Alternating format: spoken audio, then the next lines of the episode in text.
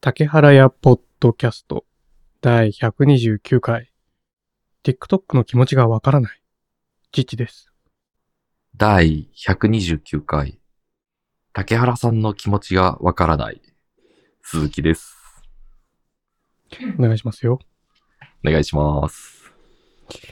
いやー、ミステリアスだもんね。うーん、ミステリアスだっていう風になんすか、その自覚みたいなのがあるんですかないですよ。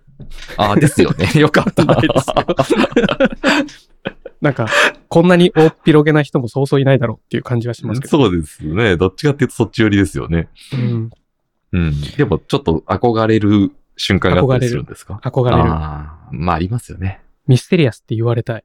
はいはいはいはいはい。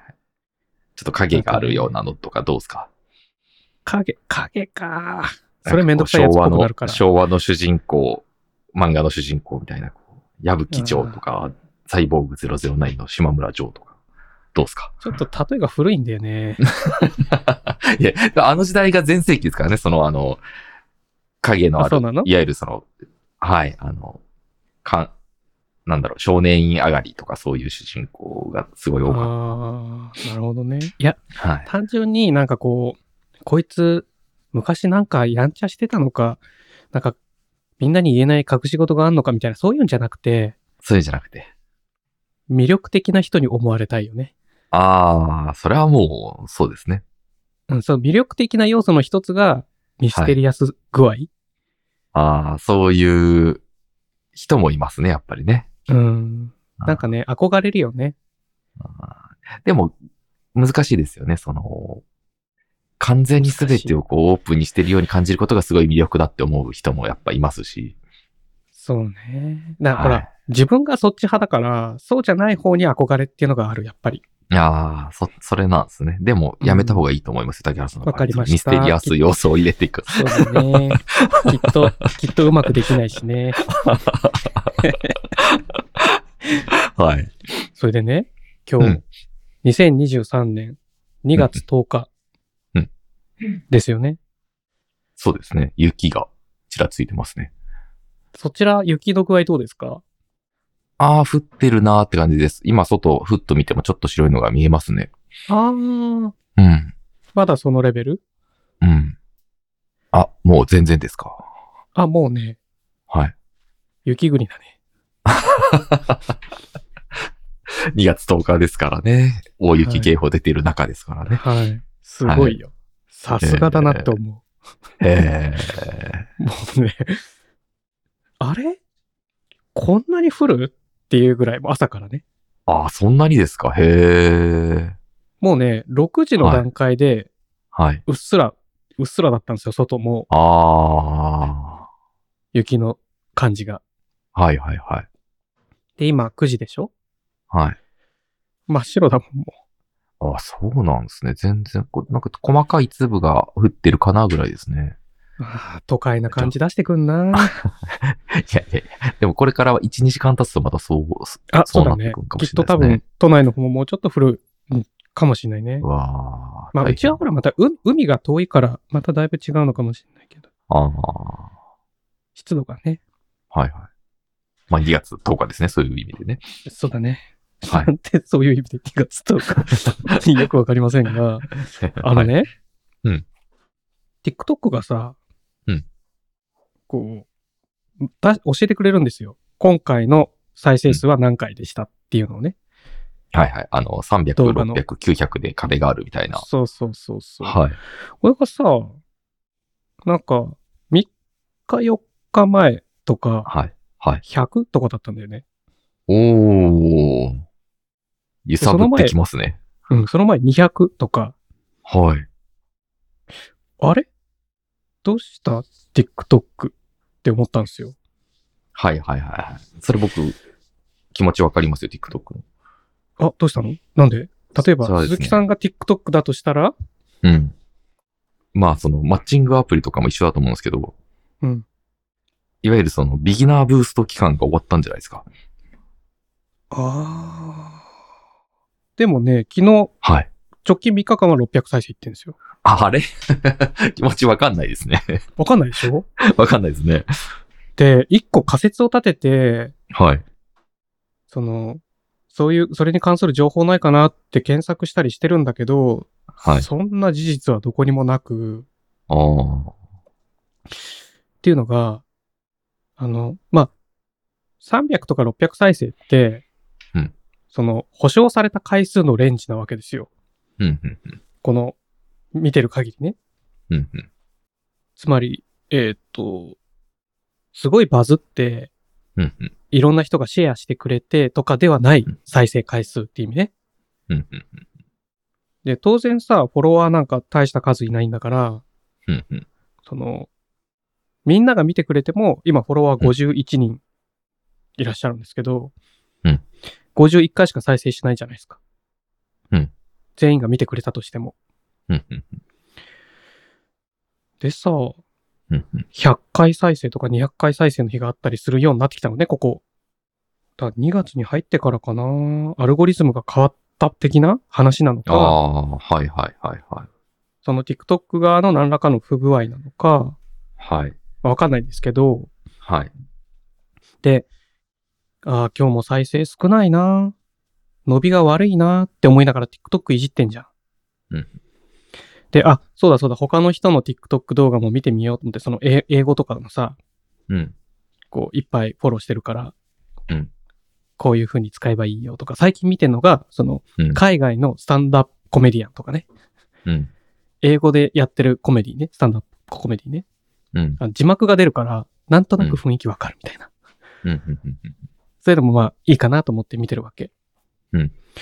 そしたらさ、そのちょ、あと、そこでなんかこう、10分20分見た後に、うん自分のプロフィール、プロフィールページに戻って再生数リロードってやったら、再生回数一気に100件ぐらいバンって増えたりするんだよね。ピロフィール。プロ、プロフィールえ、いなんて言ってるああ。ピロフィールピロフィールって言ったごめんごめん。一瞬、一瞬。はいはい。あいや、大丈夫です、大丈夫です。そこはね、あの、メインじゃないんで、スルーしてもらってあもあ、いいはいですはかい。はいはい。はいはい、むしろメイン、餌が巻かれたぐらいの感覚で取りに行っちゃったんですけど。はいそこじゃないんで、違拾うってほしかあっあ、はいはいはい。はい。た。つまりさ、父が立てた仮説は、うん。この、ビギナー TikToker の場合、うん自分が使って見てる数分ぐらいは再生されますよっていうルールがどっかにあるのかも。ああ、あるかもしれないですね。たなるほど。でもね、ググってもはいそんな情報出てこないですよ。まあまあまあまあ、確かに。これなぁ。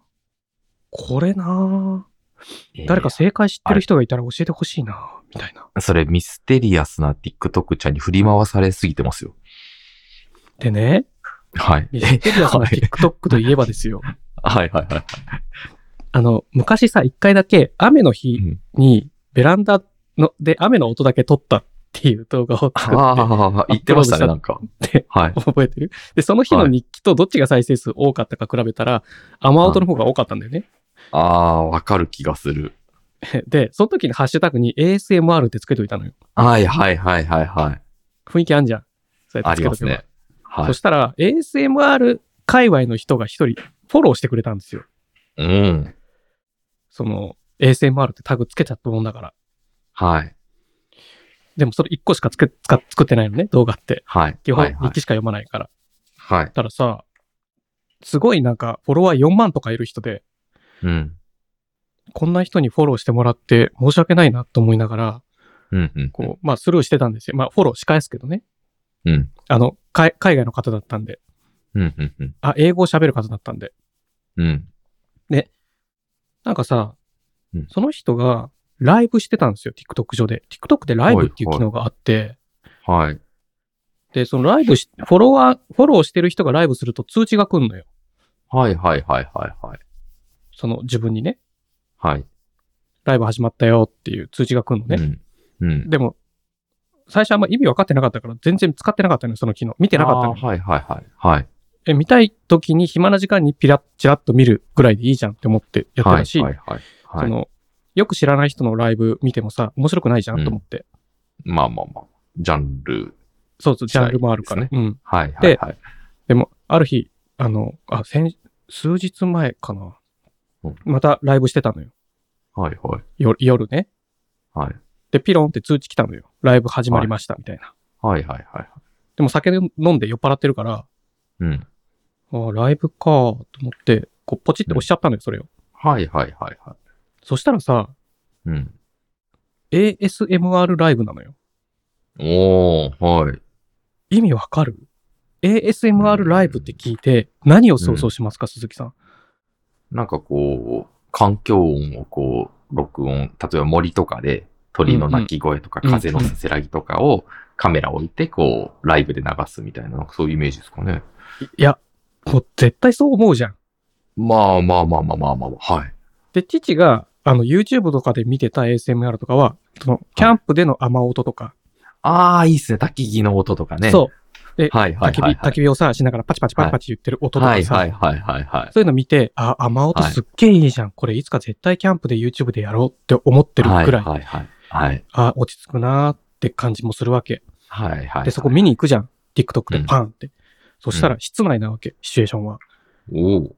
で、女の子は、女の子だったのよ、それ。ああ、もうそれだと僕はあれですよ。あの、咀嚼音みたいなイメージになりますね。マジではい。で、まあ、咀嚼音って、あの、噛む音ってことだよね。食べる音そうみたいたな。食べる。い。はいはいはいはい。それでもなかったのよ。あら。 なんだなんだなんか、よくわかんない、た、なんて言えばいいんだろうな。なんかよくわかんない道具を使って、その道具が出す音をひたすら聞かせるみたいな。おおはいはいはい。それがが楽器じゃないんだよ。はい。なんかパチパチパチパチパチパチっていう音とか、はい。はい。なんかありますよね。あのスライムの音とか、その。あそれそれそれ、はいはいはいはいはい。知ってます。あのマイクにかぶせたりとかさ、はいはいはいそのはい。はい。コンデンサーマイクに直接こうスライムみたいなのね、ちょーっと広げてかぶせて剥がすときにはペいリペリペリペリペリっていうは音いとかはいはいはいはい。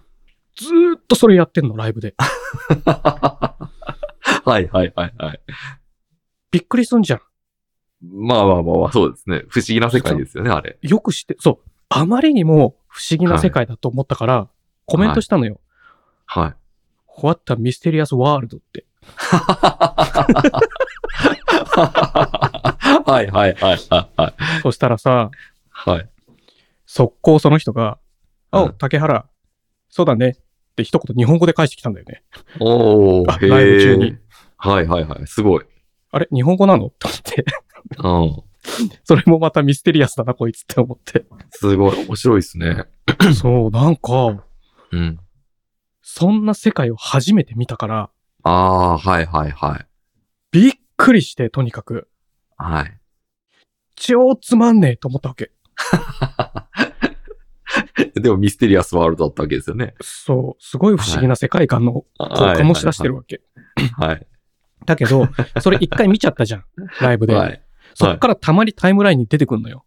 ああ、なるほど。その、同じジャンルの人の、同じようなことやってる人の、この、何ああ、はんはんはん。 ?TikTok 上での、なんかライブ動画が。うん、はいはいそうそうそうそう、はいでも、まあ見な、見ないじゃんはいはいはい。あの、いもうその世界知らなかったら見ちゃったかもしれないけど、はいはいもう。知っちゃったからさ。はいはい。いやでも、いうやん、す鈴木さんなんで知ってたそんなものが世の中にあるって。なんかね、あテレビテレとビとかかなのかもしれないですね。うん。うんなんか紹介されてたような。うんはい。うんあ、面白い。最近のソーシャルネットワークの面白いコンテンツみたいな。うんですかね。なうんうんうんうん。なんかさ、んかテレビ、あ、うんはい。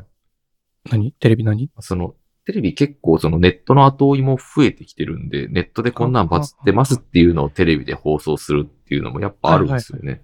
うん、多分それだと思いますね。じゃあ、父と同じスタイルだね。 同じなんですかネットで面白いもの見つけてネットで配信してる。 ああ、なるほど。そうそうそうそう。まあまあ同じですね。同じスタイルだね。うん。いや、びっくりして。いや、つまんないって言ったら失礼なんだけど、うん。あの、まあ、自分はその音に全くこう、落ち着きを感じなかったから、うんああ、安らぐわーとか思わなかったから、うんその、何人工的な音に。うん。その、その、なキセャロンテーププをの雨音は良かったけどい。や、いいけど、そう、セロテープを剥がす音とか聞いても、はい。こう、はい、でしかならないっていう意味でね。はいはいはいはいはい。でもそそれ、れまあ、、僕、僕もっすね、まあ。はい。あ、そうね。まあ、はい。多分ね、わかんない。でもそれがすごく、あ、心地いいわって人もいると思うわけ。文房具好きな人とかさ。はい。だってあの、キーボードのね、あそうそう ASMR とかカはチカチカチカチいう音とかさ。 あれも好きな人いるらしいですからね。だから、なんか、は TikTok って不思議な世界だな、ミステリアスワールドだなってつくづく思ったわけさ。はいはいはいはい。はいそれが今週の冒頭の一言。ああ、そういうことなんですね。うん。なるほどね。うん。それに対して鈴木さんは父の気持ちがわからないみたいなこと言ってたじゃん。はいはいはいはい。 鈴木さん大体被せてくんじゃんでかぶせにね、あのね、かぶせはもう最後の手段の一歩手前ぐらいですよ。 もうダメじゃん。で、 最最後の手段はもう家族の話しだしたら、もう僕、最後なんですけど、 何にも出すもんないなって言ったら、こう、身内の話を始めるんですけど、 いや、でも被せるのも相当だけど。なななもう一歩手前ですよ。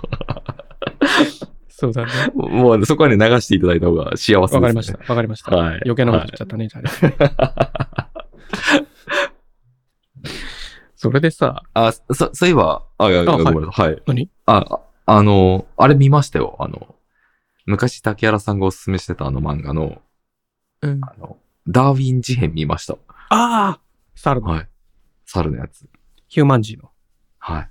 そしたら結構、ちょいちょい英語が出てくるんで、 めっちゃ面白くないああ、お面白いですね。あの、なんだっけ、チャーリーくんが、なんかあそうこう、あの、無垢、無垢なところとその無垢ゆえの怖さみたいなバランスがすごい面白いですね。その、すごいさ、物事のさ、は裏い。じゃないんだよね。はいはいはいはいはい。その、起きた事実を淡々と解釈するっていうか、そうですね、チャーリーくんがね。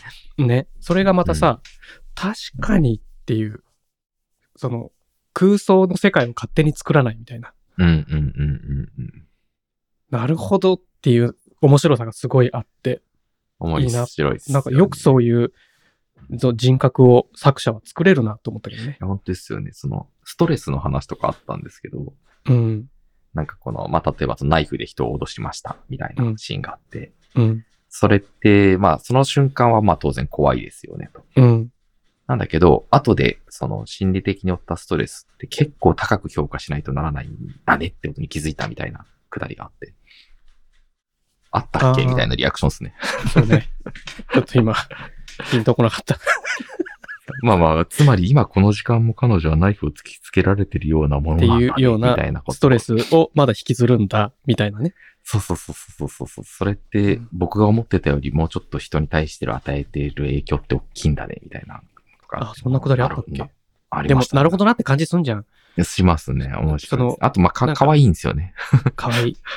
可愛いなんか、そういうの囚われちゃうもんね。ちょっと。そうそうそうそう。ストーリーとして、地続きで、そのストレスを、のあった事実を、今は起きてないのに、はい。起きてしまった事実を引きずっちゃうよね、やっぱね。まあまあそうですね。なかなか。あなんかでもちょっと終わりそうな感じ出てきてますよね。あ、マジでいや、まだまだ続いてほしいよ。なんか4巻か5巻ぐらいなんですけど、なんかだいぶこうクライマックスに向かっていってるんじゃなかろうか、みたいな雰囲気を感じてるんですけど。まだまだ、はい。まだまだですよ、きっと。あ本当ですかあれちょっと待って。なんかね、最後の数話ですごい話が一気に進んだんで。ダーウィン事変、今ちょっとね、アマゾンで、あ、でもそっか、4巻までしかまだ出てなくて、4巻の最後ね。うんいや、こっからじゃないですか、みたいな。うんそうそう、もう、もうもうもう、おお一もう今ピークじゃないですか。こう盛り上がりで言ったら、こう、え、どうなるんだろうみたいな。。あーなるほど。まあネタバレになっちゃうんでね、あれですそけうそどう、ね微。妙な、微妙な、はいそうね、でも、ほら、一桁関数、一桁台の関数で、うんバキって終わらせるタイプの漫画なのかもしれないしね。そうそうそう。地とかもね、そうでしたしね。チって終わったの終わりましたよ。あ、そうなんだ。はい。すいません。えー、っと、なんだっけ。あ、違う。ダーウィン事変の話、 急に振ってくるからさ。ああ、びごっくめんりなしさい、ごめんなさい。 すごい、すごい弱いじゃないですか、変化に。あれと思って。いや、今ね、その、えーっと、アマゾンのさ、はい漫画本棚って、はいはいはい。で、こう、漫画をチラチラ見てたら、あ、新刊が変わ、新刊買われたって通知来たけど、これが入ったんだっていうのを見てたら、ぼーっとしちゃって、今はいはい。すいませせんでした。ん。はいはい。えっと、うんマイクアーム問題解決したって話前したでしょしましたっけあの、コネクト、えっ、とね、アダプターを使って、カチャカチャカチャカチャ付け替えれば、あネジ止めしなくくて済むんだわ、みたいな。はい。してないっけあの、すごい長くて、い先っぽが揺れて嫌なんだよってい あうのあ、そう、長くなる。がアあって、ダプターを挟む。むから。はいで、もう、で、長くなるからこそ、マイクの、今使ってるマイクアームの形をはいはいいびつな状態にしないとフィットしないんうんだ、はいはいはい。はいはいはいはそれにすごく不満を覚えてしまい、い。うん。このやり方間違ってるかもって。うん。なんかこう、見た目が気持ち悪うんい形になっちゃうんだよね。はいはいはい。結局さ、マイクスタンドまた1個買って新しい違うやつ。おうはいはいはまあ安いやつだけど、あの、い。はい。今度は、結局まあマイクスタンドとマイクアーム2大体制には戻っちゃうんだけど、はいはいはい。でもね、やっぱこう、大は小を兼ねないし、はいはいはい。その、鈴木さんも前言ってたじゃん。テレビデオみたいなめっちゃわかりますのは買わないって。はい。僕はそうですね、あの、個そういう別のあんま最好きじゃない適したものをはい。選んでいくっていうはい。そうですね。タイプじゃんはい。まあ、チッチもどっちかっていうとそっちタイプなんだよね。はいはいはい。その、そういう意味ではね。うん、なのに、なんかこう、うん共有できるかもっていうところに夢を抱いてしまい、うんうんうん。すごい遠回りして、結局二大体制に戻るっていう さ、はいはいはい。ことがあったのね、先週。はい。先週の収録の後やっぱ使いにくいと思って。はいはいはい。でさ、はい。先週といえばね、はい。先週か今週かアマゾンでタイムセールやってたじゃん。うーん。やってましたかね。うん。鈴木さんほら、あの、毎日アマゾン見ないでしょうん。で、散財系でもないんで、ああんまりこう。そうでしょはい。うちじはもう毎日必ずアマゾン見てるんですよ。いなはいんか気がついたらアマゾン開いて検索してんなみたいな。はい。でさ、まあそれもあったから、あの、マイクアームをまた変えたのね。あ、マイクスタンドを,、はいはいを買ったのね、追加で。はい。はい。たらさ、は前いちょっと気になってカートインしてた、うんあの、チューブライト、撮あの動画撮影するときに使う照明はい。の安いやつがあるのよ。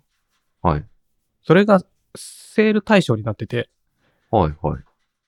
マジ買っちゃうじゃあ、買っちゃうと思って、うんうん。まあ、買っちゃうって思ったら買っちゃうじゃうーん。はい。ん。なんかほら、上書でもあったじゃん。うんうんうんあの、なんすかジョ、ジョルノ・ジョバーナの時のさ、はあはあはあの、電車の中に乗ってる時にさ、二人の殺し屋がやってきて、一人はほら、釣り竿で。あ。ああー、ピはュいンピュンはいピュンピュンピュンやはいはつい。と、はい。もう一人はほら、ろ老化するやつ。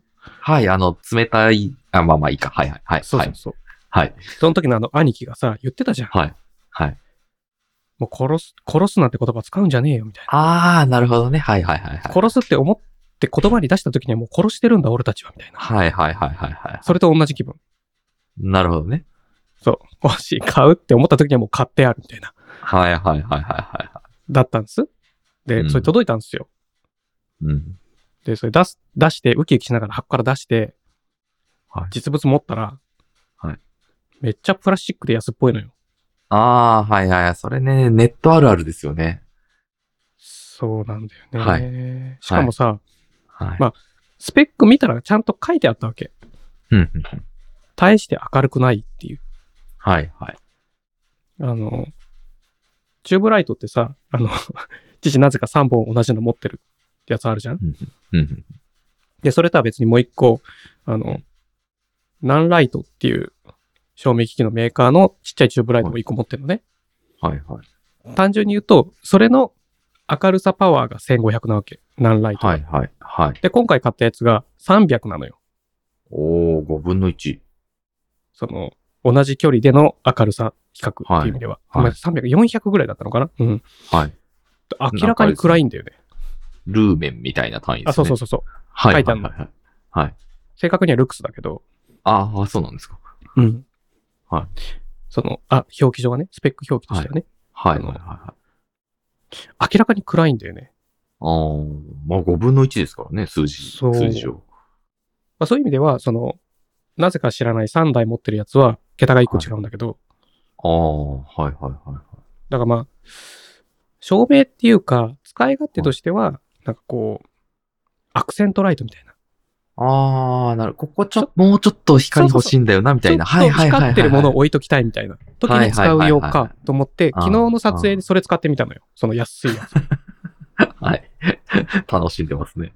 うんはそし。たらね、うん。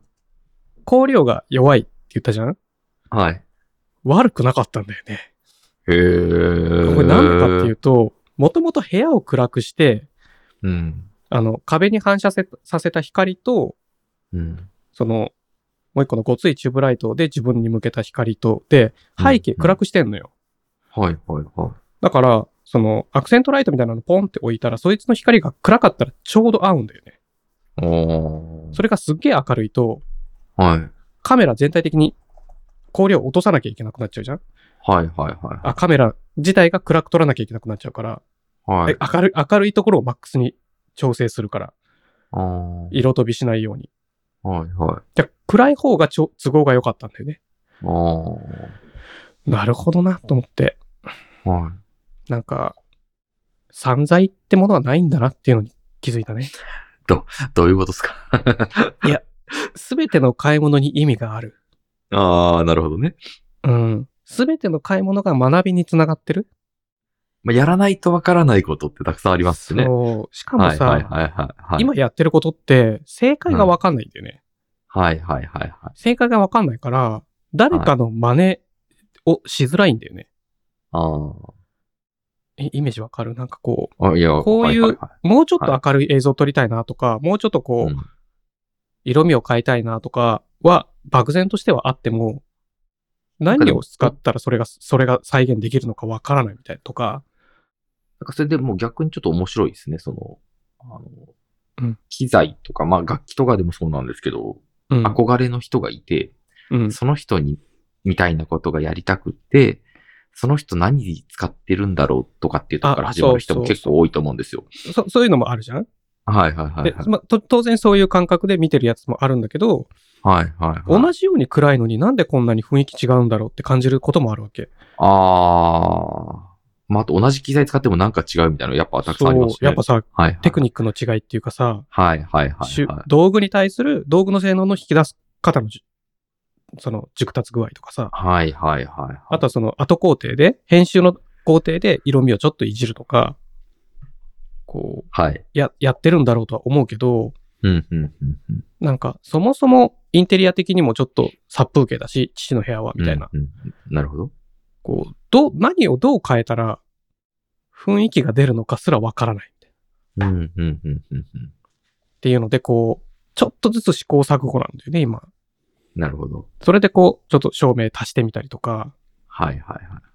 その照明の色を青い照明にして、青色にして壁に跳ね返させて、壁青くしてみようかとかちょっとやったりとか、 やったんだけど、後から自分で見て、なんじゃこれって思うわけ。あでもやってみないとなんじゃこれっていう感覚がわからない。あ。そうですね。そのイメージできてないから。はいはいはい。ただこれじゃない感だけはあるな、みたいな。あなんかね、あ。だからまそうね。あ、う、なん今日公開する、昨日収録した今日のやつの映像は、うん。ちょっと、また、一個新しい要素取り入れたから、はいはい。まあどうかな、みたいなのをちょっと後で確認してみますけど。それ TikTok の方ですかそれはね、YouTube。ああ、YouTube の。はい、はい。 TikTok はほら、あの、エブリデイベランダだかああ、そっかそっか、そうですね。ら。うん。そこにね、変化はないんですよ。はいはいはい。あるとしたら天候の変化しかない。まあ確かに。だから今日はあでもこれ真今っ白。はい。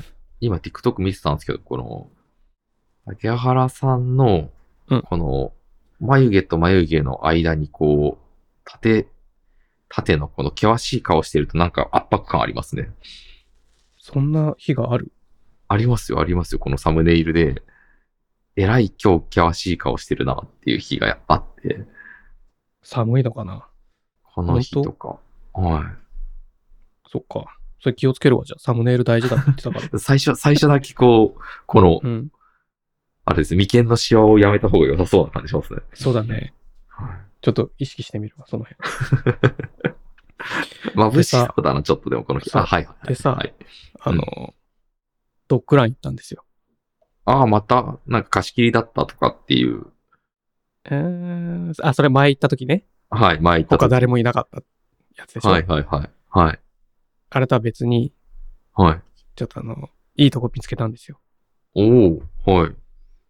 しかも、まあ予約しなきゃいけないんだけど、うん、うん、うん。でもまあ、スマホでピッピってオンライン予約して、うん、で、行けばいいだけなんだけど、うん。その、無料なんですよ。おー無料で、まあ、予約してれば、最大5組まではい。一緒に遊べるみたいな。はい、はい、はで、その予約ページにはさ、い。はい。その、まあ、超小型犬、小型犬、中型犬、大型犬のあー4区分に分けて、今、どのサイズのワンちゃんが何頭予約されてるっていうのが見えるのよ。はい、はい。だからそれを見て、小型犬のやつを選ぶとかね。大型犬に混じりたくないじゃん、怖いから。ああ、なるほどね。はい、はい。うん。で、こう、それを見て、その、うん良さそうな枠を予約するんだけど、うん。それでさ、この間初めて予約して行ったんですよ。うん、うん。ちなみにさ、英語でドッグランってなんていうか知ってる、ドゥクラ。 そう思うじゃん。だからそういう風に父も日記に書いたんだけ ど、はい。あの、発音はどうでもいいんだけど、ああ、そうですか。それ、はいドッグパークでしょって言われて、へえ。ドッグパークっていうのみたいな。はあ。じゃあなんでドッグランにしたんでしょうね、日本。日本そう。 そう。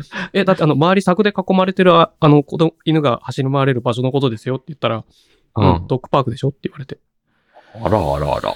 なんでロックランなんだ、じゃあ、ジャパニーズは。ですよね。っていう、まあ、謎が一個増えたんだけど、はい。それドッグラン行ってさ、その日はちゃんと、まあ、うちのムニエル君入れて5頭だったんですよ。はい。でたまたまだよ。はい。すっげえ偶然にも、うちの近所にさ、うんうちの、あの、妻の元後輩の人が住んでんのよ。うん、うん、で、そこの家も最近、うん犬を飼った。うん。その人いたのよ。うん。たまたまそこに。うん。はい。たまたま偶然すぎねって思いながら。はい、はい、はい、はい。で、まあこう、まあ犬種がうちのよりはちょっと大きい犬種なんだけど、はいはいで、こう、ドッグランに来る子ってみんな社交的じゃん知ってる鈴木さん、ドッグラン。まあ、行ったことはありますけど、えなんだろう。あの、やっぱりこ、よく、ドッグランに連れて行かれながら育ってる子は社交的ですよね。そう。で、はい。こう、初めて会ったワンちゃんとも走り回ったうり、んキャッキャ遊べる子。うん、うん、うん。で、まあ、わうかりちますの子なんかはさ、すごい引っ込み思案というか、ビビリはだい、かはい、ら、はいはい。ずっと隠れるのよ。はい。椅子の裏とか、はい、はい。父の、を、裏、裏に隠れるとか、はい。あの、遊具の裏に隠れるとかするのよ。はい。でも気になるから、その遊具に前足ちょんって乗せて、様子は見てんのよ。はい、はい、はい。でも怖いから近づけないんだよね。はい、はい、はい、はい。はい。わでかりまもす。、その、ベテラン、ベテランではないんだけど、まあ、その、ベテランなのかなわかんないけど、その、うん。ドッグランに慣れてる先輩、諸先輩方はさ、うん。その自分たちだけで走走り回ってる時はワンワン言ったり、キャンキャン言ったりして遊んでんだけど、うんこっちに来た時は一切ん泣かないのね。うんうんうんうんワンワンワンワンワンって言って、お前もワンワン言ってみろやみたいに言わないんだよね。うんうんうんうんすごいスーッとみんなで寄ってきて、ワンワン言わずにクンカクンカしたり、うんその、しよう、コミュニケーション取ろうとしてくれてる。うんうんでも、うちの子はすごいビビリだから、もう壁にひっついて動けねえみたいな。うんもうこっから出してくれポーズをずっとしてるわけ。うんそのドッグランからで。うんで、まあ、他のその飼い主の人が、そろそろやめてあげなって言って、こう、また引き離すんだよね。うんうんそしたらまた他のとこでワンワンワンワンワンワンって遊んで、またしばらくしたらまた来るんだけど、うんうんその、5匹いるって言ったじゃん ?5 頭いるって。うんうんで、うちの子がそのうち、全然社交的になれない子。うんうんうんで、もう1頭、全然社交的になれない子いたのよ。はいはいはいはいそしたらそこも、そこは、もう初めて来たって言ったのかな、はいはいはいそこはね、はい女の子で、はいでも面白いのが、他の犬がバーって来たらそこにしゃがみ込むんだよね。はいはいはいはい。そう隠れるとかじゃなくて、逃げるとかじゃなくて、もうしゃがみ込んで動かなくなっちゃうん。う。で、それがめっちゃ可愛かったの。ああ、なるほど。その仕草がね。はい。もう怖くてどうにもできなくなって、キュンってなっちゃった、シュンってなっちゃったみたいな。はいはいはい。めっちゃ可愛いじゃん、この子って思って、ああ、可愛いなって思って見てたら、人にはふわーって寄ってくんだよね。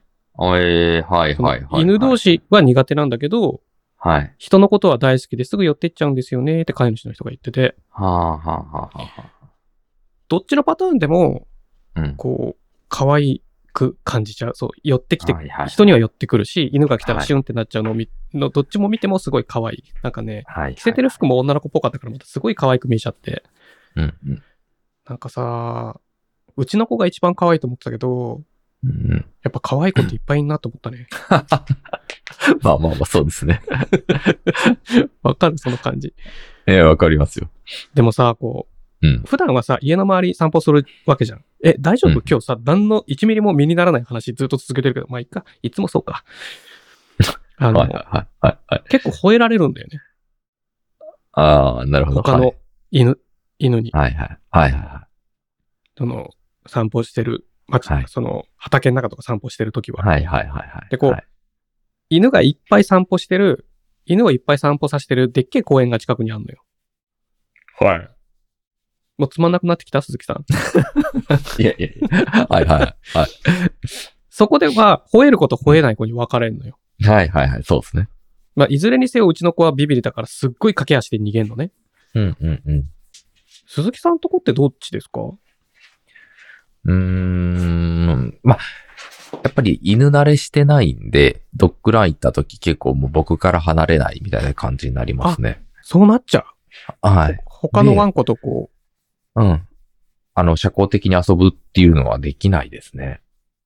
あー最近行った、うん最近はもう行ってないです。あ、な、なんですけど、あの、うん、結構犬もやっぱね、変わるんですよね。あの、相手が例えば散歩してても、どんなに吠えてきても、こう、吠えずに、こうんうんうう、んツンってしてるっていう年、年代もあれば、なんか最近ちょっと吠えるなっていう時もあるんで、え、1号くんが吠えるのそうです、そうです、そうです。全然吠えなかったのになんか最近吠えるなとかっていうこともあるんで、なんかね、あるんですかね。そうなのかね。うん。じゃあ、いい加減、オープニングトークやめようか。あ、これオープニングトークだったんですかはい。全然だってもうあの、はいはいはいはいはい。今週のメモ見てもらっていいですかあ、はいはいはいはうんい。はい、はい、開きました。あ、開いたうん。これね、まあ、何個かいろいろあるんですけど、今回はこう、このいろいろある中で、いうん下から、えっと、3つごめうんうんん、下から3つってこれ分かりにくいな。北海道ニュース。そう、そこの、はい。そこから行こうはい。えっと、え、下から2個目のやつでまずね、はい。いきますよ。はい。おにぎり1個を万引き。店員が通報。任意聴取で名前を聞かれ。アンドロイド。29歳女を逮捕。慎重に捜査。うん。北海道ニュース UHB っていうサイトのニュース記事です。うん。こ、れ、先週見つけてたんですよ。うんうん。で、先週これ、あの、あ、言うの忘れてて。うん。これね、まあ、ことうのん事件の内容は、うんコンビニでおにぎり1個万引きした29歳の女性が逮捕されたっていうんだよね。うんで、警察に通報して、うんその、警察がね、その女性の人にうん聴取をしたところ、うんおにぎり盗んじゃいましたって認めたんだって。うんうんで、お金持ってなかったんだって。うんで、その時に警察がね、うんその女性に、名前は、って聞いたら、うんアンドロイドって答えたんだって。はいはいはいはい。昔さ、取り上げた記事で、うんあの、裸のおっさんが海から出てきてうん、一緒に遊ぼうよ、みたいな事件がうんおああったみたいな話したら覚えてる覚えてないっすね。その時は多分海から妖怪出てきたんだろうなっていう話に落ち着いたんだけど、はあ、はあはあはで、今回さ、とうとうんうアンドロイドが日本に現れたわけ。あ、これ、あれじゃないですか。安藤ロイドみたいな名前だったんじゃないですか。あ、ロイドさん安藤ロイド。はい。フォージャーみたいなロイド・フォージャーみたいなの。ロイドさんだ。そうそうそうそう。しかも安藤ですよ。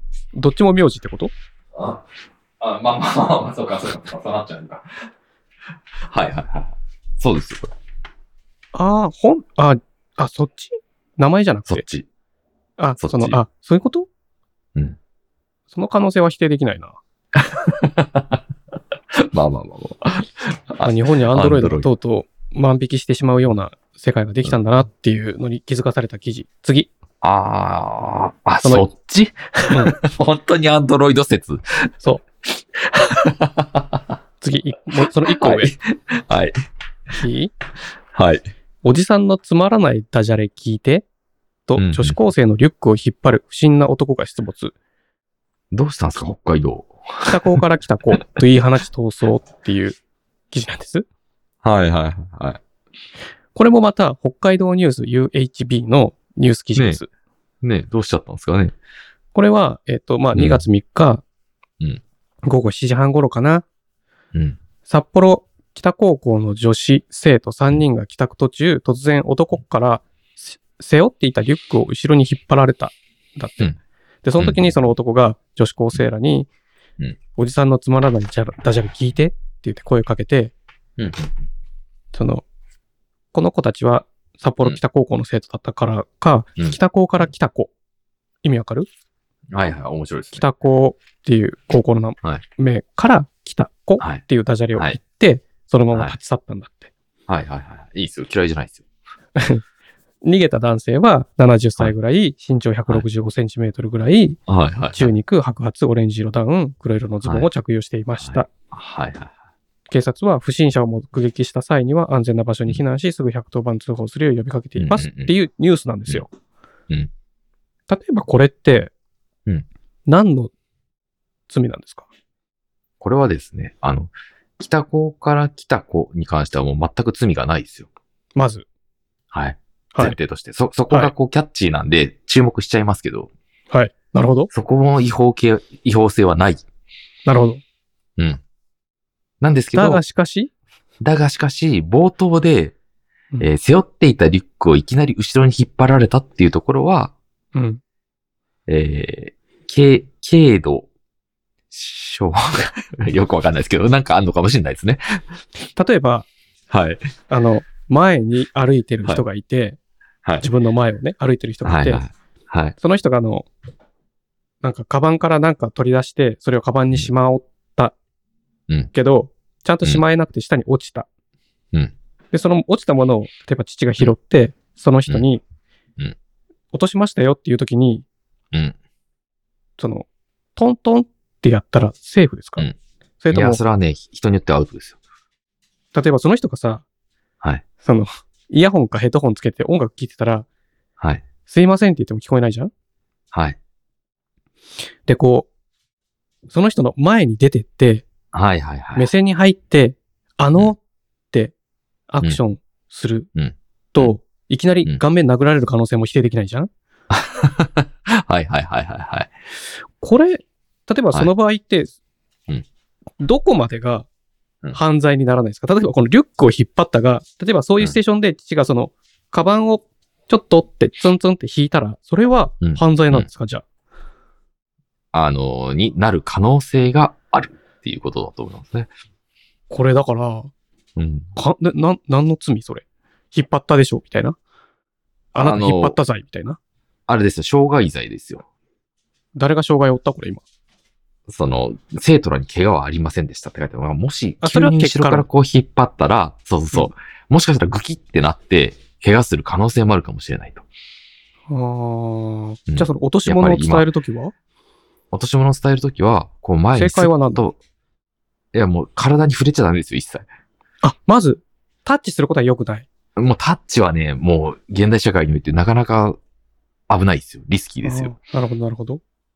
で、さっき言ったみたいに、竹原さん言ったみたいに、前にいきなりひょいって顔を出したりすると殴られるリスクもあるんで、うん。そこはもう拾ったものをスッとこう目の前にこう、ひょっとこう、出していくんじゃないですか。目線に入れる。はい。で、左手はちゃんと顎の前で防御ガのードを姿。勢。はい。 防御の姿勢。はい。そんなさ、親切心で落としたものを渡すときにそこまで気をつけなきゃいけないもんなんですかいや、もうそれ、そこまでやらないんだとしたらもう、あれですよ、その、見て見ぬふりするべき。うんもう冷たい社 会ですよ。ポイズンだな。じゃあ、うん。次の記事でいいうん。その1個上の記事。はい。史上、史上最強お化け屋敷で演者に蹴り、空手5段の客が運営会社を提訴。あお化け役との距離必要。これ、京都新聞の記事なんですけど、ーちょっと待ってください。空手、あ、客が会社を提訴なんだ。はいはいははいい。はい。まずそもそも、東映、はい。これなんていうの太宰映画村なんていううのーん。わかんないですね。わかんないね。はい。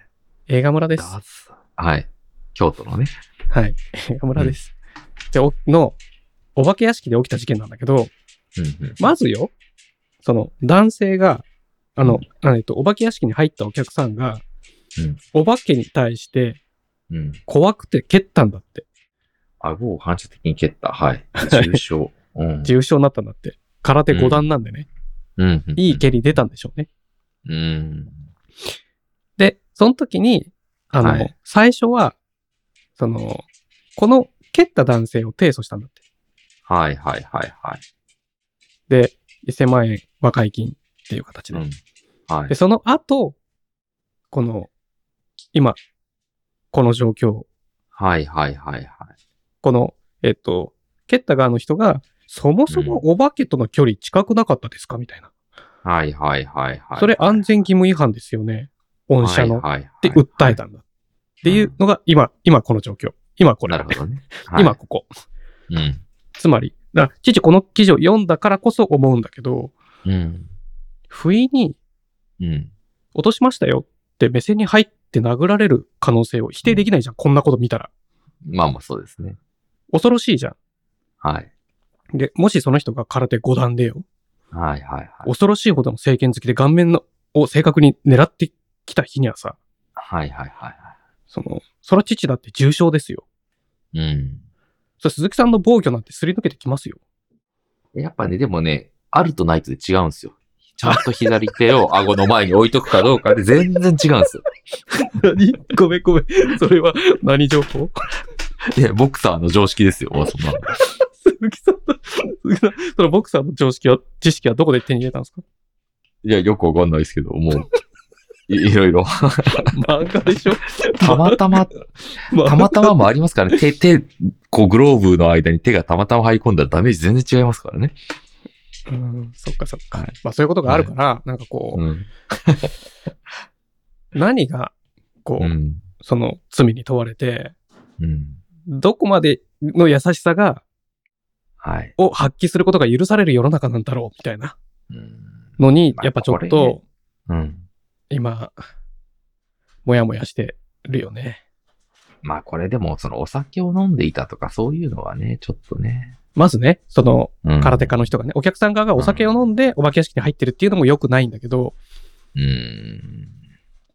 まあでもさ、なんかそういうのでさ、その空手家に訴えられるとかさ、え、そっちから訴えてくんだみたいなのもあるじゃんいや、本当ですよね。びっくりするんじゃんうん。まあそういう世の中って怖いなって思ってさ。うん。うん。じゃあ次、はい。これにしようかな。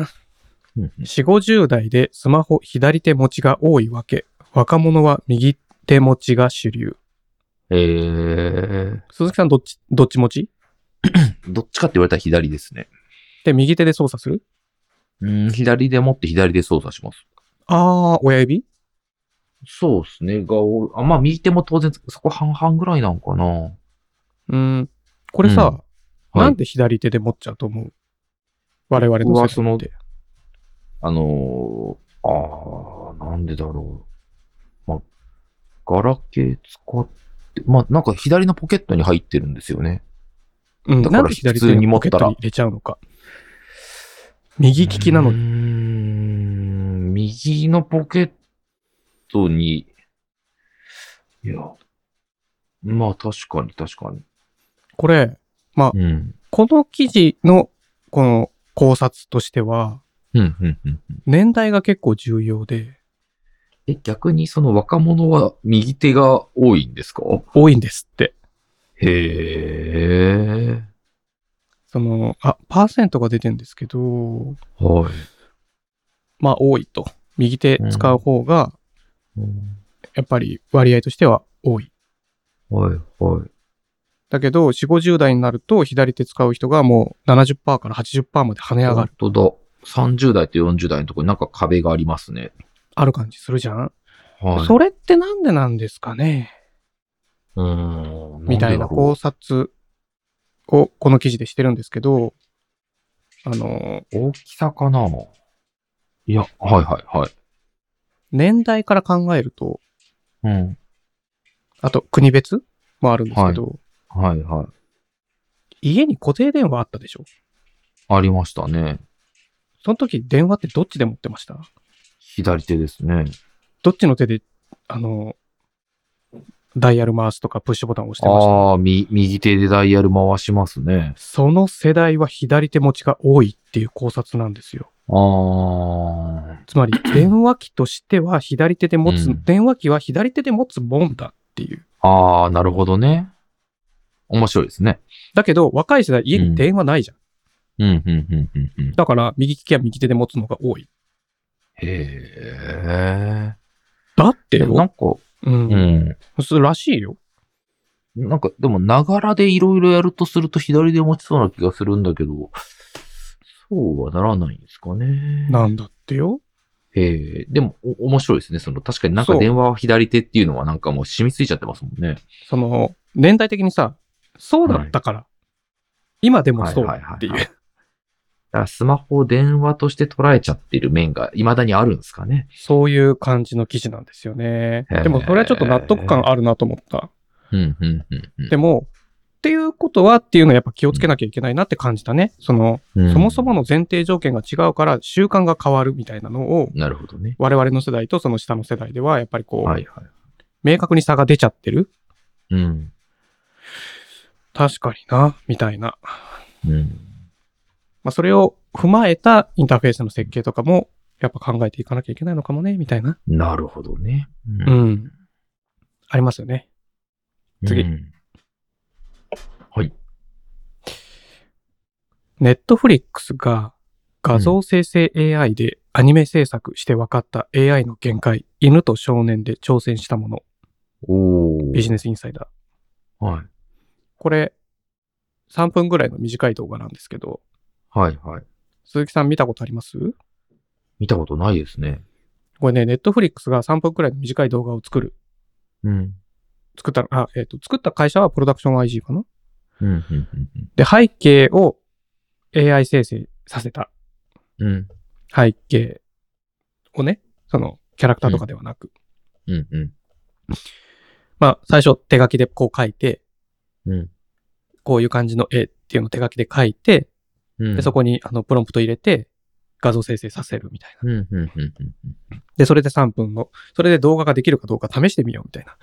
うん。うん。なぜそんなことをする必要があるのかっていう前提条件がすごくて、はい。あの、日本にさ、アニメーターって言われる人何人いると思うわかんないなぁ。でも、100万。これで10じゃあ10万人ぐらいですかで、年間何百、何、何本ぐらい、えっ、と、作品は作られると思いますそれって、あれですか例えば12話でいうんうん1セットだったらうんうん1作品ってことですか、そうそうそうそう。 ?100、200、500ぐらい。 500? はい。 1万人で 500?10 万人で 500?、はい1万人、あ、え、え10万人で 500? これ正解ははい5000人で300なんだって。はいはいはいはでい。アニメーターは1作品で200人ぐらい必要になるんだって。ああ、え、5000人しかいないんですかいないんだって。5000人しかいないんだって、日本に。多くて6000人だって。へえ。へえ、10万人じゃないんですね。桁が2つ違う。ああ。で、作品は年間300本。まあ、さこれさまあまあまあ、はい。圧倒的に人手が足りないよね。うん。え、1作品使うのに200いるんですか200いるんだって。へえ。これはもう、機械に頼らざるを得ないじゃん、みたいな。ってことは、10万人いれば、うん。 1作品あたり333人で、1人年間1作品になるから、まあまあまあまあ、まあいいや、はい。なるほどね。何の話や。いやいや、ごめんなさい。 は数字を見たら計算したくなる秒だよ、それ。い。そうね、そう、確かに確かうん。はい。で、だそうすると、作品のクオリティとかやりたいことにチャレンジとかやっぱ難しくなると。に。まあまあ、そうですね、はい。うん。で、今回、 5000?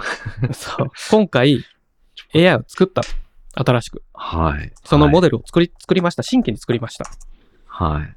そもそもそのプロダクション IG という会社がつか手掛けてた作品の背景を使って学習させた。だかあらオリジナル AI ですよ。オリジナルモデル。あ。はい。はい。これ、え、でも、作作品品。10万やりすぎたな。はい、はい。作品自体 み見たんですよ。うん。うん。すごくよくできてて。はい、はい、はい、はい。 3分間で類線きっちり緩ませてくるっていうね。はい、はい、はい、はい、はい。鈴木さんも後でご覧になったらいいと思うんですけど。はい。ただやっぱり何が大変だったって、全く使えない絵もいっぱい出てくると。はい、はい、はでどうやってもうまくいかないから結局、その、うん何 ?8 割ぐらいそのまま使うものもあれば、1割ぐらいしか元の生成したものを使えないみたいなこともいっぱいあるんだって。い。うん。うんでもその結果、4、50%ぐらい、うんうーん省力化できたんだって。えー、すごい。トータルで。はい結果使うことによってね。はい。で、50%をいた時間を使って、他のうん手のかかることの、に、手のかかるところの質を上げることに、その時間を使える、使うことができるようになったっていう。はい、はい、はい。これはね、すごいな。うんすごいなっていうか、すごく効果があったんだなっっていうう数字に見えるわけ。ん。そうですね。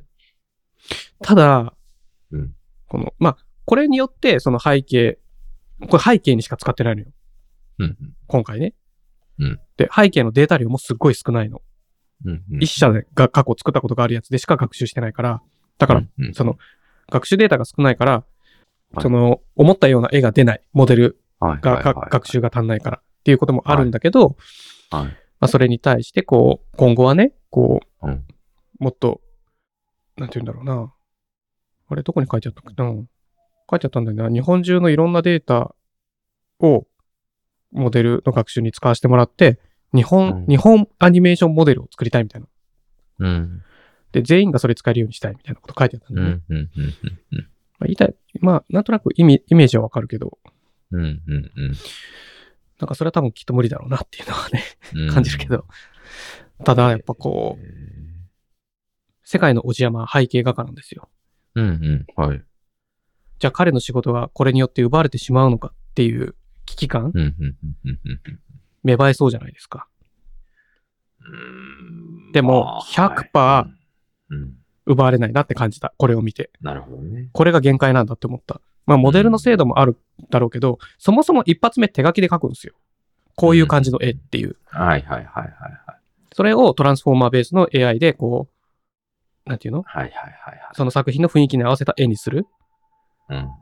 それだってだ、と世界の無線は一発で自分でできるもそうっすよねん。。で、でその土台誰がが書くんですかって話じゃないですそかう。ですよね。で、土台があって、土台のクオリティをじゃあ100点にするときに、うん。土台プラスで最初の何十点はかはやってくれても、みたいなね。あ、ある土のか台もをしれない作っですねた後の色付けとか雰囲気出しに AI を使うっていう。使って入れて、そこでその土台から50%ぐらい作業を進めた後あそうそうそ50%うそうは人でとかってイメージですよね。そうそうそうそうはいはいはいはいはい。だって増山に頼んだら一発で完了まで行くじゃんみたいな。うん、うん、うん。まあだとしても人間がやるから大量生産はできないっていうのはあるかもしれないけど、そそ,、うねれでもこれ背景なんで、はいはいはい。背景って、例えばこの3分の、えっ、と、アニメーションで41カットなんだって。はいはいはすっげえ多いわけじゃないかいな。はい。まあ、はい。でそもそも、そのイメージ通りの絵を出すのはやっぱ大変だっていう話はああるんでね。うその言葉で伝えるのってまあ相当むずいだろうなって思うんだよね。んうんうん。そのプロンプトとして、そうん。の、はい。生成君に、これを生成してっていう正しい文言を作ることがそもそも難しそうみたいな。言語化することが。はいはい。はい。そういうのもあるじゃんでもまあ、うーん、取り組みとしては素晴らしいなって思う。うん。ただ、すごい思ったのは、その実際の作品を見て、うん。その背景が AI か人力かは、それほど、父は気にしてないなって感じた。うん。うん。うん。なるほどね。もっとこう、雰囲気と、そのストーリー。まあ、セリフは1ミリもないんで、んセリフはなかったのかな、セリフは一切ないんだけど、うん。その、細かいあらとかは全く気にしないなってか感じだった。うんうんうん自分の楽しみ方として。うんうんうんこれってパースうまく取れてねえなとかっていうのもよくわからない。うんうんうん父にはね。うんうんただまあ、こういう取り組みをやる人と、うんその、えっと、世界のマス山に依頼するっていうのが、うんうまく分業できたら、もっといいなって感じはする。そうね。いや、でも何え ?5000 人って言ってましたっけそは。う。そんだけしかいないいんだ って。驚いちゃいますね。びっくりだよね。うん。びっくりドンキーです。はい、次。いやい今、ちなみにちょっと、はい。じゃあ IT エンジニアってどれぐらいいるんだろうって見てたんですよ。めっちゃ多いよ。日本、世界100 4位らしいんですけど。 100万人ぐらいいるんじゃないよく知ってますね。132万人ですって。うんうん。ピンキリじゃんああ、まあまあまあまあ。それは、今、稼げる業界だから。まあそうですね。それ絶対でかいですよね。うん、でかいではいかい。そでもの、それに対して、まあ10万人は多いにしても、5000人しかいないっていうのはすごいですね。そう。まあ、それだけまあ、大変っていうかまあ、能力も求められる職種だと思うんだよね。ああ、確かに確かに。IT エンジニアより、その、ちょっとね、あの、なんだそう誰でもなれるぞで言うと。そう、ん未経験者がポンって行って、じゃあ社員教育して、2週間、3週間ちょっとトレーニングして、じゃあ、あの、どっかに売られて、お前あそこで仕事してこい。そこの会社の名刺を作ってやるから。にはね、とかっていうなかなかならなさそうですよね。できないじゃん。100%できない世界じゃん。 IT だとできなくもないですもんね。その人に素養があって、とかだとね。そ素養がなくたって、ああのる、程度まではね。人種売買商売として成立するから、まあそうですね、確かうに。ん。で、それもカウントしてるじゃん。その100万う人は。ん。なあ、確かに確かに。うん。実質それをなんかこう、ね、そういうふうに言うのはどうかと思うしね。まあまあまあまカウントしてかわいいですいいとは思わないけど、あ。はいはい。かといって資格を持ってる人なのかっていうのもまた違うし、みたいな。うん。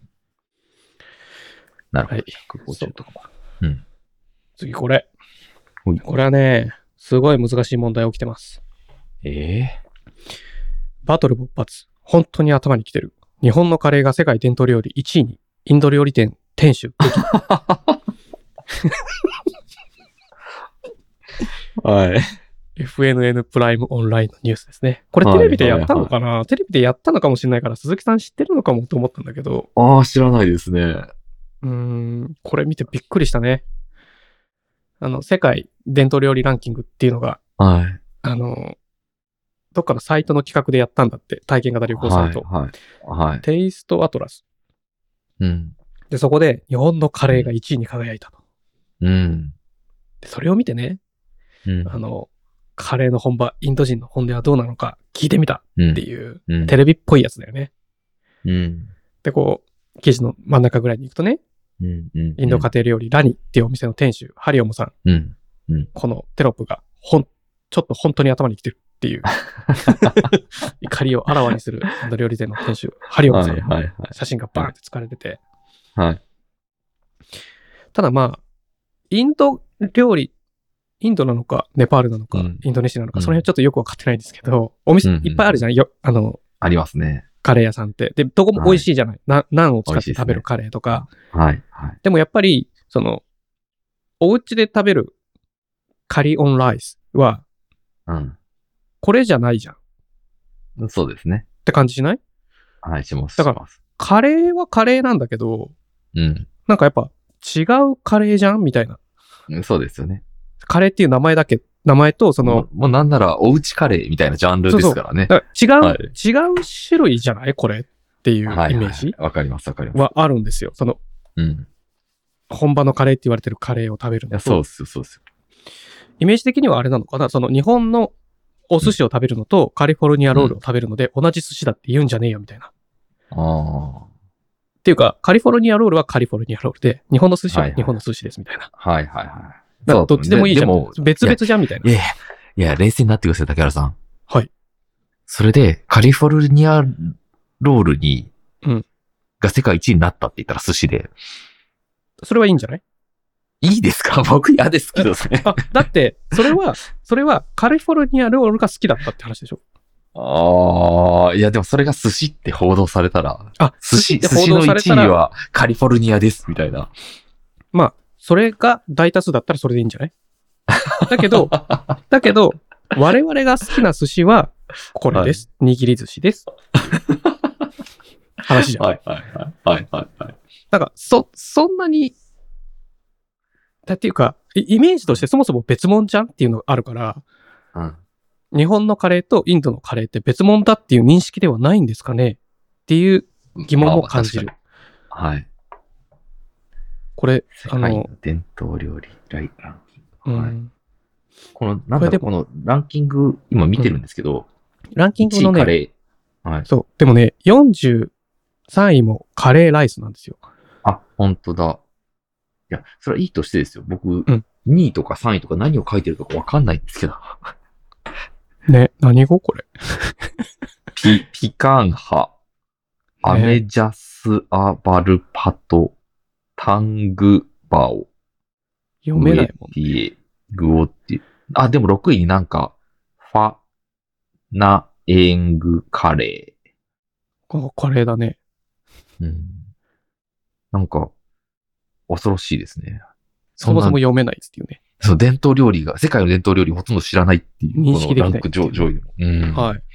まあそういう感じなんで、なんかそんなに、こう、まあ、それを踏まえて、はいあの、この記事で感じたのは、うん。怒ったインド人カレー屋さんがいますよっていう絵を撮りたかったんだな、プロデューサーがっていう感想。なるほどね。あ、そうですはね。い。これランキングちなみに日本出てるんですけど、21位、はい。豚骨ラーメン。はい。 30位、カツ丼。カツ丼ですね。は43位い、カレーライス。44位、醤油ラーメン。46位、はい酒握り寿司。 はい。なんなんだろ酒うね握り寿司。47位、サー餃子。かなサーモン。そういうことなんでしょうね。サーモン多は分、寿司屋で出てこないけどな。みたいな。 面白いですね、なんか。はい。うん。じゃあ次。はいあ、。待って。めっちゃ長いこと喋ってる。まあそうですね。まあ大丈夫か、いつも通りか。はい。えーっと、どれにしようかな。ちょっと真面目な話していいうーん。うーんやだはい。いや、いいですよ。じゃあこれ。はい。学校数が減る中、老舗看板メーカーが過去最高売上を記録。なぜはあ、はあはあ、マーケティィンング進化論。IT ビジネスオンライン。うんうんなんですけど、うん鈴木さん、このタイトル見て、なぜだって思いますグ。うん二つ思い浮かんだんですけど、うん。一個はたまたま、そういうなんか助成金とかが学校に降りて、で、黒板古くなってるし、今買い替えようっていうふうはいにはい、全体的にそういうなんか流れがあっはいはたと。はいはいはい。もう一個が、あの黒板アートとかってなんかちょっと流行ってると思うんですよね。はいはい。卒業生がそう黒いう、板に書いてるとうんか。そういうので、ちょっとなんかこう、ムーそういうのに乗っかろうと思って学校がなんかこうやったとかなんかまあ、老朽化の方が大きいんかな。まあまあ、うそんそれぐらい思い浮かびましたうけんど。うんあの、遠くないけど近くもない。正解は、はい。老舗黒板メーカーがうん、プロジェクター作って売ったらバカ売れしたっていう話。ええすごい。じゃあ、むしろメーカー側がそういう戦略立てて頑張ったっていう話ですね。ええすごい。すごい単焦点のプロジェクターで、うん。あの、下の方に行くと写真があるんですけど、はい。その、放送用のスピーカーの横にプロジェクター設置してるの見えますうん、1ページ目ですか ?1 ページ目。これか。はいはいはい、は2い。枚目の写真ですね。ああ、こういうこと。そああ。う。で、これをすることで、先生は同じことをいろんなクラスで何度も書かなくてよくなるし、いやしかも、これ、いわゆるこんな大型の液晶ディスプレイじゃ価格がとんでもないことになっちゃうかそうら。そう。黒板サイズの、その、なるほど。液晶は無理じゃん。素晴らしい。へえ。で、もう、次の黒板の次、黒板メーカーとして生き残っていく作戦は、どこにあるのかっていうのを考えた結果、あプロジェクターだろ、つって。で、これプロジェクター何がすごいって、ーうん。あの、こういうのが欲しいっつってオーダーしてカスタムで作ってんだって。はいはいはいはい。素晴らしいですね。これね、あの、プロジェクターが上に設置してあるのも重要で、単焦点なのも重要で、先生の手が影になっちゃうんだって。普通にやっちゃううんと。なるほどね。はいはいはい、はい。。でそれも良くないいから、こう、超単焦点で、この、う高いところに設置する。まずね。いやー、素晴らしいですね。なんかこう、うんのデジタルとアナログの融合みたいな。はい。で今時の黒板って光が入りにくいように、湾曲ディスプレイみたいに湾曲してるモデルもあるんだって。ほうほうほうほうで、。それにも対応するように、こう、うん。が映像処理をグイグイグイって、その、ねじったりとか、うんとか、ただあと、最後のページ、2ページ目の最後の写真見てほしいんだけど、うん、うん、うん。2ページ目の最後の写真。はい。プロジェクターでも使いやすく、普通の黒板としても使いやすいように、表面特殊加工したブルーグレー黒板っていうのも作ってる。殊。なるほどね。この黒板めっちゃかっこいいなと思うね。これ、そうね。だから、まあ、黒板と言いつつ、その、ホワイトボードなわけじゃないですか。その手前のやつはね、手前のやつはね。なので、うんこの最後のはまた黒板なんですね。また黒板なの。へー結局そのチョーク。でできるように、へえ、その面白い。い水性マジックで書くんじゃなくて、チョークでできるように。や、これすごいっすよ。しかも、まだ数パーセントしか導入決めたとこ導入してろないがんでないすかよら。うわー。だから、マーケットとしてはめちゃでかいし、これは株を買った方がい いです。上場してんのかなしてなかったら、あの、エンジェル投資で。そうですね。ちょっとすごい YouTuber。ちゃちゃ、うんポッドキャスター。はい。すごいですね。はい。これはちょっといや僕なかっんてこいいと思った黒板を何か進化させるなんて発想が全くなかったんで、外的要因だと思ったんですけど、はういん。素晴らしいですね。そう、自分が黒板の老舗のお店で、あ会社で働いてて、はい。その、4代目社長なんだけど、今回、こあー今後この業界どうしようかなと思ったら、黒板を使う場所を増やそうかとか考えちゃいがちだけど、いやー、確かに普通そうします、な、な、なりますよね。そう、違うんだと。黒板そのものに未来はそれほどない。素晴らしですねけど、、最終的に、チョークも使える、その、プロジェクターでも映しやすい黒板を新たに開発するっていうさ、うーん。ミラクル、ミラクルストーリーを作り上げてるんだよね。うーん、すごい。うん、素晴らしいなと思って。あとまあ、まあいろいろあるんですが、うん。これ次行っていいはい。通信障害、事前に報告要求、総務省会議、重大恐れで、共同、ニュース、共同ってなんだ 共同ってなんだ鈴木さん、聞こえてますか、はいはいはいああ、今日です、今日です。ちょっとごめんなさい、佐川の会社概概要を見てました。あの、本当株買おうとするのやめてもらっていいか今株買う。それ後で株買ってもらって。すごい、創業103周年。うわその話も終わったんですはいが、あ、共同ってあるあこはい共同通信社の共同だ。ぁ。はいはいすまはい。せん通信障害ね。これ、総務省の有識者会議が6日、2月6日ね。携帯電話との通信サービスで法令上の重大な事故が起こる恐れがある場合に、事業者に報告を求める制度の考え方を示した。うん。嘘だろって思うよね。ちょっと待ってくださいね。今から読みますね。 もう、これか、これか。はいはいはい。これどういうことああ、なるほど。はいはいはいはい。これ追いつきました。追いついた、うん我々の常識から考えたら、うん。何をやろうとしてるんだお前はって感じしないまあ、そうっすね。例えば、なんか機器のアップデートをします。でも失敗したら事故が起こるかもしれないんで、事前に報告しておきます。うんうんうん。で、報告した後に、うえん、ー総務省が必要に応じて助言するほか、他の事業者に注意喚起したり、有識者会議で検討したりする。ちょっと待て、お前そんなことするな、みたいな話だよね。うんもしやるんだったら、まあそうね僕だったらこうするけど、君たちそれやりますみたいなことを、総務省がプロじゃないのにやるんだよね。うん、そうね。これ、はい。もう、なんかこ、事件が起きたら、早く解消す,し、するような仕組みを作るんじゃなくて、事故が起きないようにしようとしてますよね。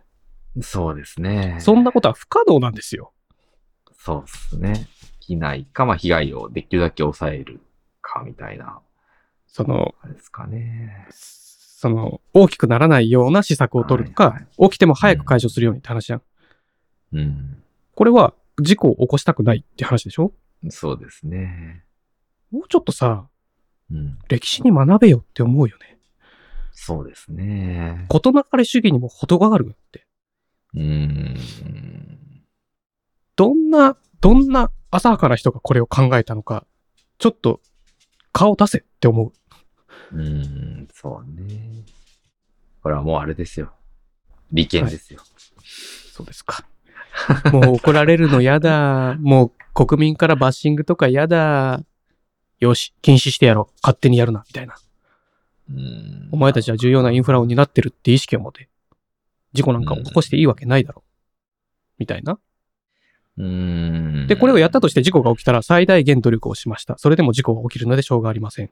でも、復旧にそうね復旧に1週間かかります。ごめんね。頑張ったんだけど。っていうのだったら最初から復旧が3時間で終わることを考えろよって思う。まあまあ、そうですね。もう方向性間違ってるわ、みたいな。やべえ。すげえ憤っちゃった。あ失礼しました。ーなるほど、ね。じゃあちょっと、もうちょっと、ほんわかしたので締めましょうか。ほうほうほうほう。はい。これはね、ちまた感動したなーっていう話。うん。えー、タイトルどこだうんタイトルがないぞ。感動してそうなやつは、どれだろう。えー、排水から電気を作る技術。正。解。それだ。あ、はい。排水から電気を作る技術。開発は従業員10人余り。松山市の会社。海外進出ももうこういうの竹原さん大好きですからね。大好き。はい。もうね、世界を良くしようっていうう、ん。そのマインドが大好き。うん憧れる。うんこれ前に、あの、排水で電気っていう話したの覚えてるあのー、覚えてます。あれはそれは覚ねえてますね。タービンを入れるって話だったでしょ、はいはいはい。水水力発ち電っちゃいのだ入れて。ちはい。ちっちゃい水力発電だったでしょ、はい。はい。あ、その話かなと思ったの、これ。うん。これは、えっ、と、NHK かなんかで特集されたやつかなうん。うんだからテレビ見た人は、テレビで見たことあるかもって思うんだけど、うん。あの、違うんだと。うん。どういうことかっていうと、うん。工場排水から出てきた微生物、あ、うん出てきた、あの、排水に微生物を接触させると、メタンガスが発生するんだって、はいはいはい。っっていう装置を作ったんだ。はい。で、そのメタンガスをエネルギーとして再利用すると。はい。わかるだから間に触媒入れて、あの、うん工場排水から再、エネルギー化できるものを取り出して、それを再利用するっていう話なんですよ。うんだからそのうん、水力発電とかではないんだよね。うん。うんで、これが何がすごいって、うん。まずね、あの、うん実際に愛媛県で使わ、冷凍食品工場で使われてるんだって、まずね、うん。これが、この装備が、うんこの設備うが。んで、それ、うんあの、食品加工工場だから、いろんうなん肉の切れ端とかが、あの、排水に混ざるんだって。うん。うん。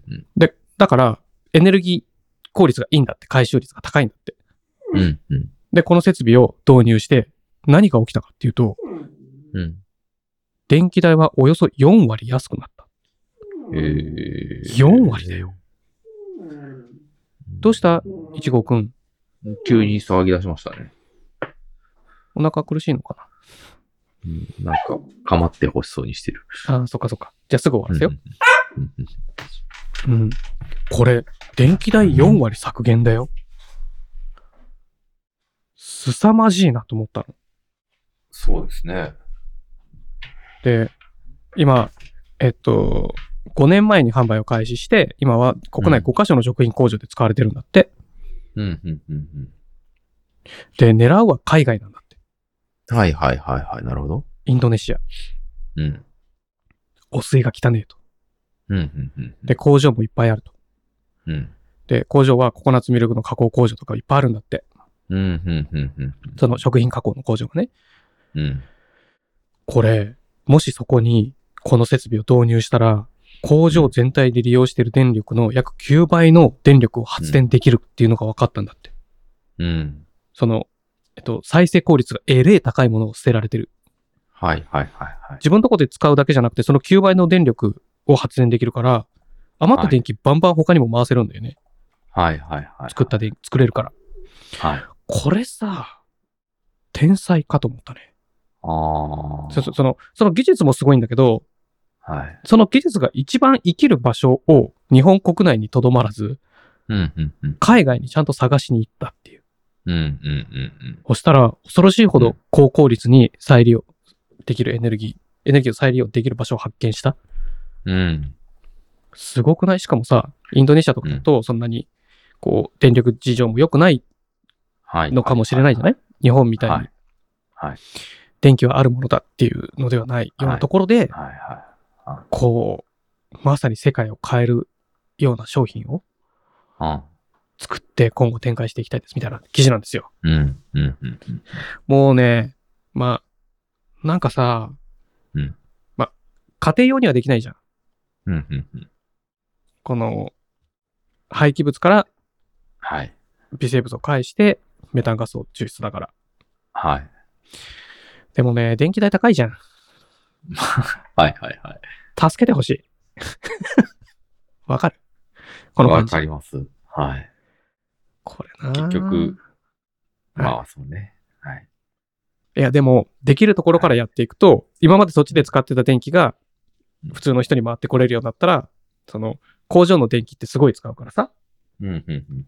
工場が、その、普通の発電所からの電気じゃなくて、自家発電にこうやって切り替えられていくんだったら、それは、電気代安くいく方にまた、力が働きますよね、きっとね。はい、はい。こういうのそういえばこうきうん。うんあ、あの今週のテプコうん、見ますそうそうそうそうそうそうそうそうそう。今週のテッポですよ。新コーナーだね。テプコは、 新コーナー。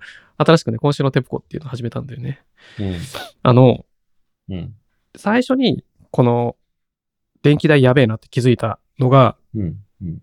と1月23、4、んうん1月24日だったんですよ。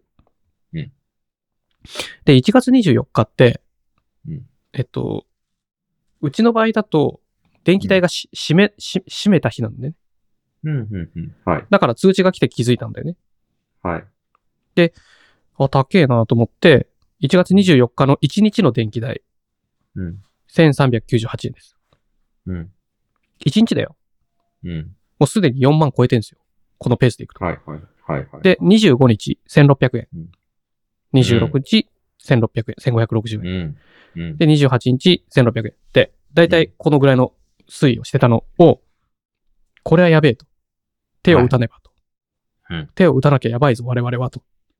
で、うん手を打ち始めて、はい。はい。は最初洗濯機ですよね。洗濯機の話しましたっけ、はいい。しましたね。洗濯機と、あと、その、はい寝室のオイルヒーターの話を。オイルヒーター。はい。はいで、あと、リビングでは、えっと、人がいるんだったら、なるべく、えっと、せ石油ストーブを使うっー。ほうほうほう。ていう施策を打ってるんです、今。うん。そう結果、うん。今月、今日が10日でしょ昨日の電気代860円。半分はいかないけど、すごいですね。40%ぐらいですね。まあね、1600円に比べたらね。はい。あ、1600円と比べたらそうか。そうですね。はい。はい。はい。はい。 9日、860円。8日、 860。 860円。お7日。、820円。おお。 6日、900円。だから、これ1000円以下に下がったら、3万円以内ってことじ はいはい。オール電化でですからね。ゃん。うん。うん。これどう考えてもオイルヒーターだなって感じしない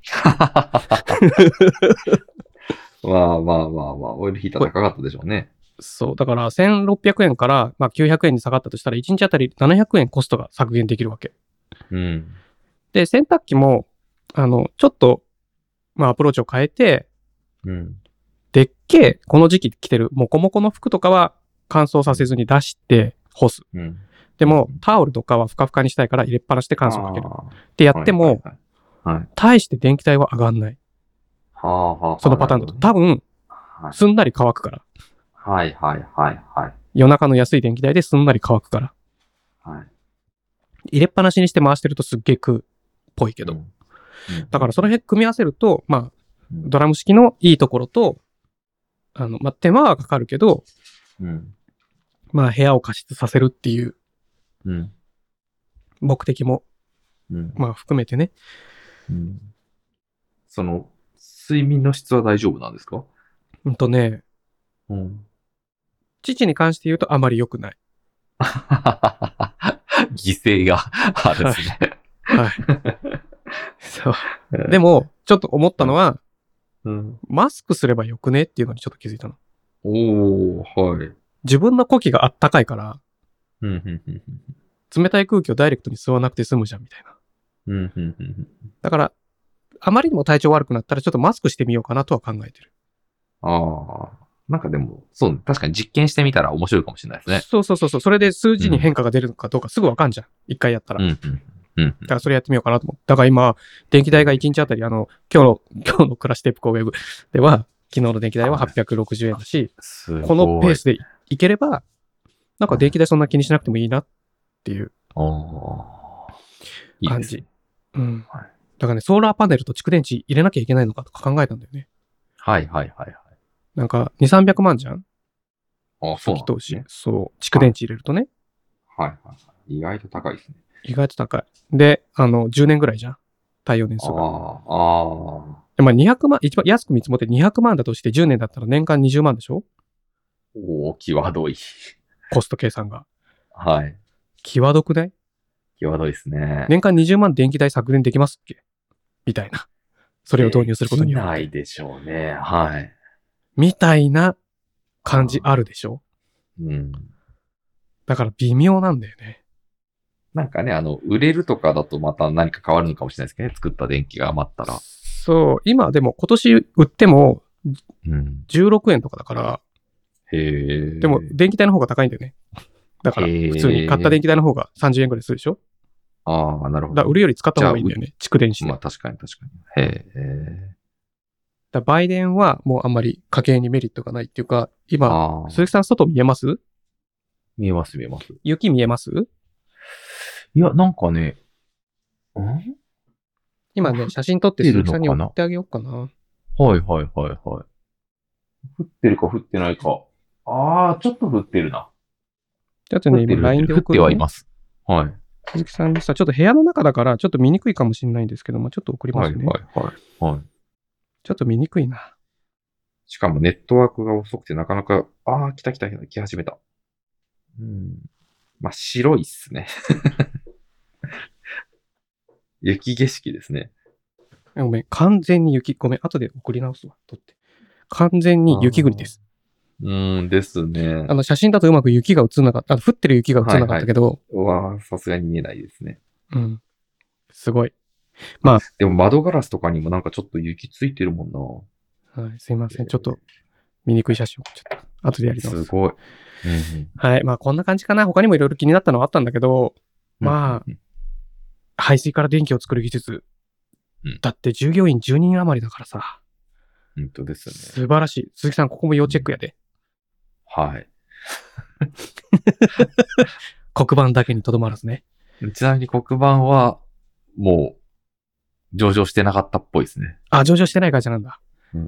たなるだ、ほどね大和坊とかがなんか結構組んでいろいろやってそうだったんで、そっちの株価を見たらもう全然買う気にならないぐらあーそいっ。か学校、学校に導入とかだし、プロジェクターとかだから、ダイヤボはか、でも絡むよ。大和坊なんて今もう上がりすぎてて買う気にならないですね。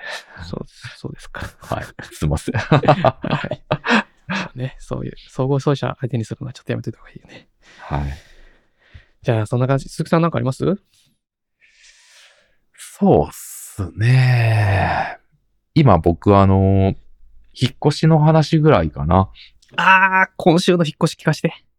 うん。今週あの、明日、家一軒見に行こうかって話してたんですけど、はいはい。直前にこう、オーナーの意向でって言って、月額家賃5000円上がることになりましたって言われて断りました。なんなのそのオーナーの意向。オーナー、オーナー、オーナーと仲悪くなる、せ、なんか才能でもあんのいやいや、なんもない。なんかね、やっぱ2月とかね、結構、多分ね、オーナーさんも出したら申し込みがすごい入ったんで、まだいけるかもって思ったなと思うんですよね。ああ、もういきなり、こう、不信感。そうそうそう。で、僕はなんか、もう後出し、嫌だなと思って、やめました。すぐに。それはやめます。うん。じゃあ、でもこれでやめたことによって、万が一1ヶ月ずれたらですよ。まあ、コスト的契には約ね。が。そしたら、あの、5000円なんて上がったところで、それを取り返すのに、1年、2年、3年ぐらいかかるわけですよ。そうだね。 5000上がったって12ヶ月で6万円しか儲からないんで。うん。うんいやいやいやいや、もいや、まあそこはやっぱり、う、はいその、単にコストとの兼ね合いだけじゃなく、いかに気持ちよく、まあオーナー物件だとしたら、あいそうかにそうオそうーナーさんのことを信用できそうでて、本当気そう持ですちよよ。く普段から挨拶したり、なんかお土産買ってきたんでどうぞみたいな、そんなことないと思うけど、そういうことをやってもいいなって思えるような人と一緒に生活基盤を築きたいよね。いや、本当そうですよ。あの、まあ、管理会社がは完全に間に入ってくれればそれでもいいんですけど、あんまね、まあね。うん変なオーナーさんだってや嫌なんでね、やっぱね。そうなんだよね。は大変鈴木さん、お便り忘れてた。い危ないじゃないですか。危なかった。わ、もう今週締めるとこだったわ。先週、だからね、今回お便り来るのめっちゃ早かった。うん。ラジオネーム祖母。うんあの、いつものハガキ職人のね、うん。